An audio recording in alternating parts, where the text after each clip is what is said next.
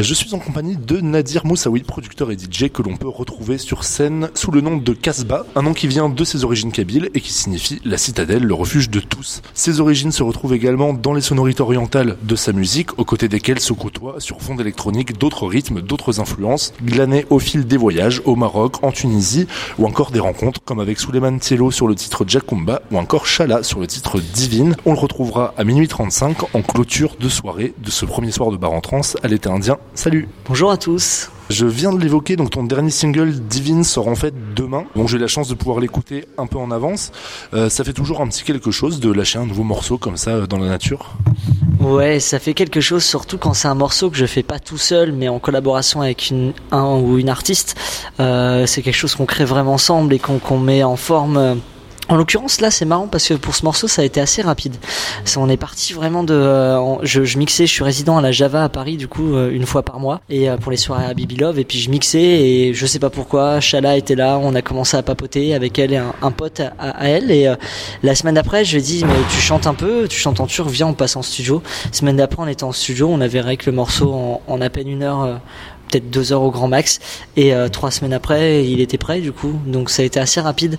D'habitude, je prends le temps, une gestation assez lente de mes morceaux, de ma composition. Vu que je mixe, je fais le mix, euh, pas jusqu'à, euh, enfin jusqu'au mastering, mais je fais pas le mastering. Du coup, c'est très lent. Des fois, c'est mon processus de production est très rapide, mais le temps après de finaliser est très, long. Mais là, ça a été hyper rapide. Donc, bah, on est, on est tout excité à l'idée de, de, sortir le morceau. Est-ce que tu peux la présenter un peu, Chala, qui pose sa voix sur le titre? Je t'avoue que j'ai pas réussi à trouver moi beaucoup d'informations. Non, il n'y a rien sur elle parce que parce qu'il n'y a pas grand chose. C'est une c'est une étudiante en, en art qui donc qui, qui nous vient de Turquie et et ça fait à peu près un an qu'elle qu'elle est sur Paris et donc du coup elle chante à côté mais elle chante divinement bien. C'est juste trop fou comment elle chante et puis elle a une connaissance des, des poèmes euh, en ancien turc et euh, lié avec son avec son art visuel c'est c'est magnifique. En plus quand elle parle de musique elle le parle en image donc c'est vraiment moi ça m'a tout de suite euh, tout de suite euh, inspiré et euh, j'ai composé cette musique pour elle. Du coup, ça allait avec sa, pas forcément avec sa voix parce qu'elle a posé sa voix par après, mais mais j'ai composé en pensant qu'elle pourrait la chanter et que ça irait dans son registre. Mais Shala, voilà, c'est c'est une étudiante en art qui chante très bien et qui euh, pour l'instant elle aimerait bien mais pour l'instant n'a pas forcément de d'envie de, professionnalisation dans la musique. Mais en tout cas euh, voilà ça n'empêche pas que et moi c'est ça que je défends d'ailleurs. Et pareil avec Suleiman qui lui euh, Thielo qui a un groupe qui s'appelle Sahel Ménine Montant un groupe qui, qui joue à Paname principalement. Mais il n'a pas forcément vocation professionnelle pour l'instant. Et moi j'adore chanter et jouer avec des gens qui sont pas forcément sur du gros management sur du ça permet d'avoir quelque chose d'hyper direct et intuitif et euh, un relationnel qui passe que par la musique et pas forcément par euh, les conditions administratives et autres. Parce que c'est ça finalement, la plupart de, tes morceaux sont des instrumentales, donc des collaborations, des featuring comme ça, ça c'est vraiment euh, par le hasard des rencontres un peu? Ah complètement, c'est toujours. Suleiman, on s'est rencontrés quand je jouais encore dans la rue il y a 8 ans euh, dans Paris. Chala, c'était euh, au, coin clope de la Java entre deux sets. Après, il y a beaucoup de collaborations que je fais parce que mon processus de travail, c'est que je vais dans des pays, j'y reste quelques semaines et j'enregistre tout ce qui passe dans la rue, la nature et autres. Et souvent bah, ça attire les musiciens qui me disent mais qu'est-ce que tu fais? T'enregistres Tu fais pour faire quoi? Je leur fais écouter, ils disent mais viens, on, va chez moi ou on va euh, dans une maison d'artistes ou machin euh, que je fréquente et tu vas rencontrer d'autres musiciens et voilà ça se fait par les rencontres. Je vais pas aller euh, par internet ou téléphone nous dire tiens j'ai vu ce que tu fais, c'est cool, ça te tente qu'on joue ensemble. Je pourrais le faire, je suis pas du tout contre, mais je laisse place au hasard. Ça marche très bien comme ça. Ça donne quelque chose d'assez vivant. Ou des fois, en plus, les conditions d'enregistrement ne sont pas optimales. C'est pas des gros studios. C'est pas euh, souvent on fait ça dans des caves, même dans la rue des fois ou dans la forêt ou autre. Et c'est ça qui donne un peu, je pense, la patte euh, de, de, de, mon live et de mon album, mon prochain album. Justement, ces, euh, ces voyages que tu fais, comment tu les choisis? En fait, tu y vas spécifiquement pour ça? C'est un peu le hasard de tes dates aussi qui t'y emmène ou Ouais, c'est alors comment je choisis mes destinations? C'est le hasard de mes dates C'est vrai que ça joue beaucoup à, partir des dates où j'essaie dès que possible, à part les tournées d'été qui sont rapides, de rester quelques jours. Mais voilà, ça retrace deux ans de, voyage dans mon prochain album qui s'appellera Bon Voyage numéro 1. Du coup, il, il, retracera vraiment deux ans de tournées, de, de dates et tout ce qui a pu aller autour. Mais en plus de ça, les voyages que j'ai décidé de faire par moi-même, euh, bah, avec des potes ou autres, euh, voilà, c'est pas toujours euh, lié à la musique mais j'ai toujours mon enregistreur. C'est-à-dire qu'il y a même un voyage que je fais dans Paris, quoi. Il y a, j'ai toujours mon enregistreur avec moi, que ce soit à Paris, avec les potes, avec la famille. Euh, euh, j'ai toujours, toujours un enregistreur, donc ça fait deux ans que j'enregistre toute ma vie, et voilà. Et justement, quand tu pars comme ça, que tu enregistres des sons, euh, c'est des sons que tu réutilises après euh, tels quels, ou c'est des sons que tu vas retravailler avec tes machines, avec tes instruments, et t'en inspirer au niveau de la rythmique, au niveau des sonorités? Ouais, il, a, il y a plusieurs biais d'utilisation. Le premier, c'est l'utilisation brute, souvent pour les percussions. Je vais choper des sons d'artisanat ou autre, c'est très bien pour les percussions. Je vais bien sûr les retravailler un petit peu pour que ça s'intègre au mix, mais j'essaie de les garder les plus propres, les plus brutes possibles. Après, il y a le, fait aussi de prendre des sons, de les mettre dans mes synthétiseurs pour complètement rejouer quelque chose d'autre avec qui n'a rien à voir avec le son de base. Et ça rentre beaucoup dans mon processus de composition parce que souvent je vais écouter 15 minutes euh, d'une prise que j'ai pris dans une place, dans un marché ou autre. Il y a des mélodies qui arrivent, des voix qui, qui font, qui composent des mélodies. Et ça, ça va me donner envie de composer quelque chose. Ou à l'inverse, des fois, je compose un, track et je vais aller puiser dans une bibliothèque que j'ai créée au fur et à mesure. Ça fait deux ans, j'ai ça fait deux ans, du coup, j'ai une centaine d'heures euh, de, sons que j'ai triés, que j'ai découpés en petits morceaux. Je me suis fait ma bibliothèque et je vais aller puiser des sons dedans pour, euh, euh, pour explorer un plus large panel de composition et pour enrichir ma composition qui est déjà à la base mise en place. Ces influences que tu euh, qui sont ce qu'on appelle les musiques du monde avec des guillemets ou musique non occidentale, ou c'est quelque chose euh, dans lesquelles toi t'as baigné depuis tout petit ou tu t'es intéressé un peu plus tard? Alors, je pense qu'avant ça, il faut prendre deux secondes pour redéfinir ouais. la musique du monde. Parce que pour moi, ce que je fais, c'est le mélange entre la musique traditionnelle et la musique électronique. Ça, tout ça, ça fait de la musique du monde. Parce que c'est compliqué. Quand on dit musique du monde en parlant de la musique algérienne, de la musique niger ou la musique australienne ou que sais-je, c'est la musique traditionnelle d'un pays. On a mis ça dans musique du monde. Mais musique du monde, ça vient plus d'une fusion qui a été établie dans les années 80-90. On a pu avec Transglobal Underground, avec Sting aussi, qui a lancé ça. Ou... Donc c'est vraiment le fait de s'ouvrir au monde et de faire de la musique avec nous, ce qu'on fait à la base, d'aller chercher des influences pour en refaire de la musique. Moi, ça, c'est la musique du monde. C'est pas la musique traditionnelle d'un pays. Donc, en l'occurrence, oui, je fais de la musique du monde. Parce que je prends ce que j'ai appris en France avec les musiques électroniques, je l'ai je, euh, je, complète avec de la musique traditionnelle de mes voyages ou autres, ça pourrait être n'importe quoi. Et avec ça, je refais de la musique. Donc en soi, c'est de la musique du monde. À savoir si j'ai évolué dans la musique du monde, non, mais dans la musique traditionnelle, oui, pour le coup. Parce que depuis que je suis gamin, entre les mariages, euh, entre ce que ma, ma, maman passait à la maison, c'est que de la musique traditionnelle kabyle, enfin beaucoup. Elle adorait Mike Brandt aussi, mais c'est la musique traditionnelle belge, c'est autre chose. Mais sinon, voilà, du coup, euh, on a vraiment baigné dans la musique traditionnelle mais moi je l'ai écarté jusqu'à je pense au moins 24-25 ans. J'ai vraiment une sorte d'appropriation culturelle qui s'est activée un peu plus tard, vraiment sur les 26-27 ans, j'en ai 32 aujourd'hui. Euh, j'ai cherché à connaître ma culture à partir de là, à connaître ma langue, à connaître euh, ce qui composait mon passé. Et c'est là que ça s'est réactivé dans ma mémoire en me disant mais bon, t'as plein de cassettes que j'ai écoutées quand j'étais petit, mais que euh, voilà, on peut les réécouter maintenant. Et du coup, maintenant j'ai 600 cassettes, voire plus encore, de musique kabyle algérienne en général, mais kabyle surtout. Et oui, au fait, j'ai été bercé dans ça, mais ça s'est réactivé un peu plus tard. Et avant euh, cette euh, réappropriation, on va dire, tu avais d'autres projets musicaux avant Casbah en fait. Et là, c'est ton projet un peu, un peu euh, musique du monde justement qui hybride ça. En fait, j'ai pas fait que de la musique électronique. À la base, je viens du punk. Du coup, j'ai fait pas mal d'années de punk, à jouer dans tous les squats de Belgique. Je suis, je né à la frontière franco-belge, du coup, donc à jouer en Belgique, en Allemagne, en Suisse, un peu partout dans, dans tous les squats pendant un bout de temps. Ce qui m'a amené à faire du dub parce que la culture reggae, dub et punk est très liée, surtout dans les squats. Donc, ça m'a amené à beaucoup faire du reggae et du dub, ce qui qui m'a d'ailleurs euh, initié la technique que j'ai aujourd'hui d'avoir une grosse table multipiste sur scène avec tout un rack analogique et tout ça ça vient vraiment du dub. Donc de là j'ai été amené après en bougeant sur Reims et sur Paris à être confronté à la culture électronique avec euh, avec des connaissances qui commençaient à en faire euh, notamment pour citer Brodinski avec qui on était pas mal on avait beaucoup de potes en commun sur Reims. C'était l'époque où lui commençait donc ça m'a fait écouter de la techno quand on allait le voir mixer dans les petites boîtes les petits clubs de, de Reims. Et petit à petit j'ai apprécié et j'ai fait vite le mélange entre la musique techno, électronique et le dub et les influences que j'avais parce que c'était au moment de réappropriation culturelle.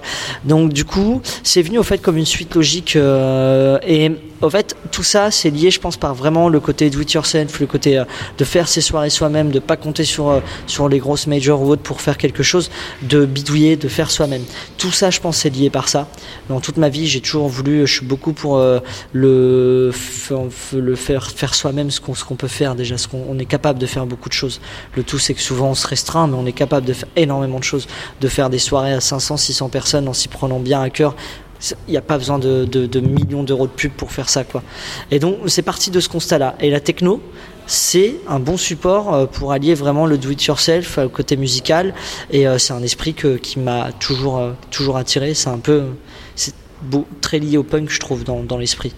Et voilà. Donc c'est la suite logique des choses tu l'as évoqué euh, un peu euh, précédemment, mais est-ce que tu peux euh, nous parler un peu de avec quoi tu composes en termes de machines, en termes est-ce que tu as vraiment des instruments, des percussions chez toi aussi, et de comment tu l'adaptes au live? Alors j'ai surtout des instruments.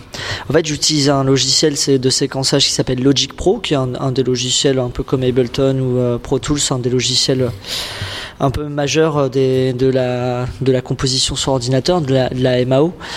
J'utilise ça pour faire mes prises ou alors pour euh, rebosser mes petits échantillons que je vais aller choper dans la rue et tout ça. Après ça, oui, j'ai mon petit studio, euh, j'ai mon studio à la Briche à Saint-Denis, du coup, dans un, un repère euh, d'artistes artisans à Saint-Denis où euh, j'utilise beaucoup d'instruments. La basse c'est quand même assez organique euh, entre le bouzouki, le oud, la guitare, euh, un jeu de percussion assez assez vaste, des flûtes aussi j'utilise beaucoup, euh, quelques synthés, euh, quelques synthés de basse notamment, des synthés pour les nappes et tout ça. Et en fait tout ça en live c'est assez particulier. J'utilise pas Ableton en live, j'utilise encore Logic, c'est mes versions studio. Et au fait je viens découper les éléments importants de ma musique que je sépare vraiment hyper séparés, grosse caisse, caisse claire, Charleston, tout est séparé. Je remets tout sur une grosse table analogique et, euh, et, de là, je viens recréer mes structures en live directement. Donc je peux faire ce que je veux. Si je veux faire un live sans grosse caisse, je fais un live sans grosse caisse. Si je veux la mettre un peu, la retirer, remettre des effets, je peux faire ce que je veux avec. Du coup, c'est assez malléable. Et viennent s'ajouter à ça guitare, bouzouki, chant, flûte euh, sur scène et d'autres plein d'instruments annexe. T'as sorti aussi également un mix avant la fête, voilà, le musique de fête numéro 1, le premier d'une série visiblement. Toi, tu mixes souvent en soirée, donc on va revenir un peu sur Habibi Love après. Tu mixes souvent en soirée ou est-ce que ça reste marginal par rapport au live et à ta tournée maintenant? Alors à l'époque, ça restait marginal, mais depuis un an, c'est vrai que je mixe beaucoup. Je m'y suis intéressé pour plusieurs raisons. Premièrement, ça élargit énormément mon, mon panel musical de diguer. Je passe une demi-journée à une journée par semaine pour chercher des sons, aller au contact des producteurs, leur demander des exclus ou des trucs comme ça Et euh, ça m'a vraiment élargi et mon mes connaissances euh, musicales et la façon aussi d'appréhender le public. C'est d'ailleurs que mon live, contrairement à il y a un an et demi, je le vois presque comme un DJ set, même si c'est un live dans le sens où je vais essayer d'interagir avec les gens. Et peut-être qu'à force, j'en ai fait peut-être euh, plus de 30 ou 40 des DJ sets cette année et ça m'a vraiment appris à, jauger le public, à jauger l'ambiance, à voir par quoi je commençais et tout ça. Euh, du coup, c'est de moins en moins marginal et j'apprécie euh, le fait de mixer, ça change vraiment. Je montre un point de ma culture euh, kabyle, je, je, je, je, communique avec les gens. C'est un autre exercice. Les deux sont complémentaires. Le live et DJ set sont vraiment complémentaires. Je veux pas dissocier les deux. Je pense que les deux sont vraiment complémentaires et pour, pour ma part, j'aimerais bien d'ailleurs, pourquoi pas faire un live et un DJ set derrière, ça me dérange pas du tout. Après, oui, ça fait euh, maintenant ça fait un an que je suis résident à la Java. On en parlera tout à l'heure, mais sur euh, les soirées à Bibilov. Donc du coup, les soirées à Bibilov, c'est un peu euh, le la fait de mettre en avant les musiques orientales, mais surtout les artistes orientaux qui font de la musique.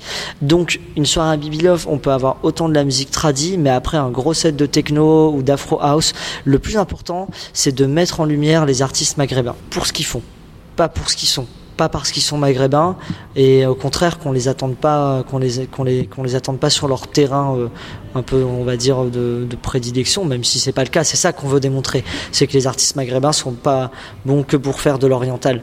Il y a des très bons artistes rap, techno, rock, punk, euh, et c'est ça qu'on veut mettre en avant. C'est vraiment la culture maghreb à travers une musique, et on s'axe un peu plus sur la musique électro parce que c'est notre carcan, c'est notre public, et, c'est là où on a tous nos potes qui jouent et tout ça. Mais euh, on est ouvert. Il y a de la funk des fois, il y a du punk, il y a du rock, il y a vraiment de tout en début de soirée. Après, on axe un peu plus techno. Moi, j'aime bien, euh, vu que j'ai plusieurs sets dans la soirée, je fais souvent un set bien tradit parce que j'adore euh, encore, ça me fait quand même bien triper de voir des gens danser sur des musiques que, j'écoutais euh, quand j'avais 5 ans dans les mariages, quoi. Donc c'est assez exceptionnel de pouvoir avoir l'occasion de faire ça. Et j'envoie des vidéos à ma mère tous les mois parce que je passe des musiques qu'on écoutait quand on avait 5 piges, 10 piges dans les mariages. Et il y a 400 personnes qui dansent devant. Donc c'est assez marrant, je trouve. Donc voilà, soirée à Bibilov, c'est mais venez, venez, c'est le mieux c'est de voir commencer, il faut venir. Une dernière question. Euh, moi j'ai l'impression, parce que je le, je le, suis un peu, qu'il y a une montée en puissance euh, les dernières années d'une scène un peu hybride, euh, bah, comme tu dis, qui mêle musique traditionnelle et musique plus moderne. On peut penser à Glitter, à, à Mar 808, qui une qui marche beaucoup aussi. Est-ce que Taxi Kebab, grave. Est-ce que toi tu as senti un peu ce regain d'intérêt et vu cette scène s'étendre un peu les dernières années? Ouais, j'ai senti ce regain d'intérêt alors je l'ai senti sur plusieurs biais. Premièrement, il y a en fin septembre, il y a Trax Magazine qui nous appelle tous pour nous demander ça vous tente de faire une table ronde pour en parler? Ça, ça serait pas passé il y a un an, je pense déjà. Et on s'est retrouvé avec Glitter, avec euh, tous les potes de Kabylie Minogue et tout ça, à, à parler pendant quatre heures de notre condition d'artiste en tant qu'artiste maghrébin en France ou artiste maghrébin tout court quel était le voilà ce que je disais tout à l'heure est-ce qu'on est bon qu'à faire de la musique orientale à faire du mélange musique orientale électro ou pas? On j'en ai parlé il y a vraiment une question d'appropriation culturelle il y a une question de génération. C'est-à-dire que la génération de nos parents quand ils sont arrivés je pense que implicitement ou pas ils veulent oublier ce qu'ils ont vécu là-bas parce qu'ils ont vécu des choses que que on bah, même nous en parlent pas forcément. Ceux qui ont la chance de d'en parler avec leurs parents tant mieux. Moi mes parents ils m'en ont jamais vraiment parlé. Ça arrive là en ce moment mais au début, ils m'en parlaient pas. Donc, il y a une génération euh, de creux, de flou, de silence sur tout ça. Nous, on est la génération d'après qui ont connu Internet. Qui, moi, je suis pas né dans Internet, mais bon, j'ai évolué avec étant plus plus vieux. Mais du coup, on est cette génération qui ont accès à l'information, qui avons envie d'en connaître un peu plus euh, avec nos parents euh, dans la boucle d'information ou pas. Mais donc ça lié au fait que on ait plus de facilité à faire de la musique parce qu'avec la MAO, ben, on peut faire de la musique avec beaucoup moins de moyens qu'avant, s'enfermer dans son petit studio, pas besoin de louer 500 euros de studio par jour. Tout ça lié, il y a un mouvement, il y a un truc qui se fait. Des gens font de la musique pour exprimer leur envie de, de, de découverte de leur culture. Et, euh, et, ouais, on peut considérer que c'est un mouvement. Euh, voilà, on, on est sur la définition. Est-ce un mouvement? Est-ce euh, juste une passade? Est-ce euh, une envie d'aller plus loin dans sa culture? Pour l'instant, on s'en fout, on fait la fête en fait. Et on va continuer et j'espère que ça continuera euh, un moment. Merci beaucoup Nadir d'avoir pris le temps de répondre à nos questions et on te retrouve à minuit 35 à l'été indien. Merci à tous et puis ouais, on se retrouve soit là, soit plus tard et puis bah, bon voyage à tous.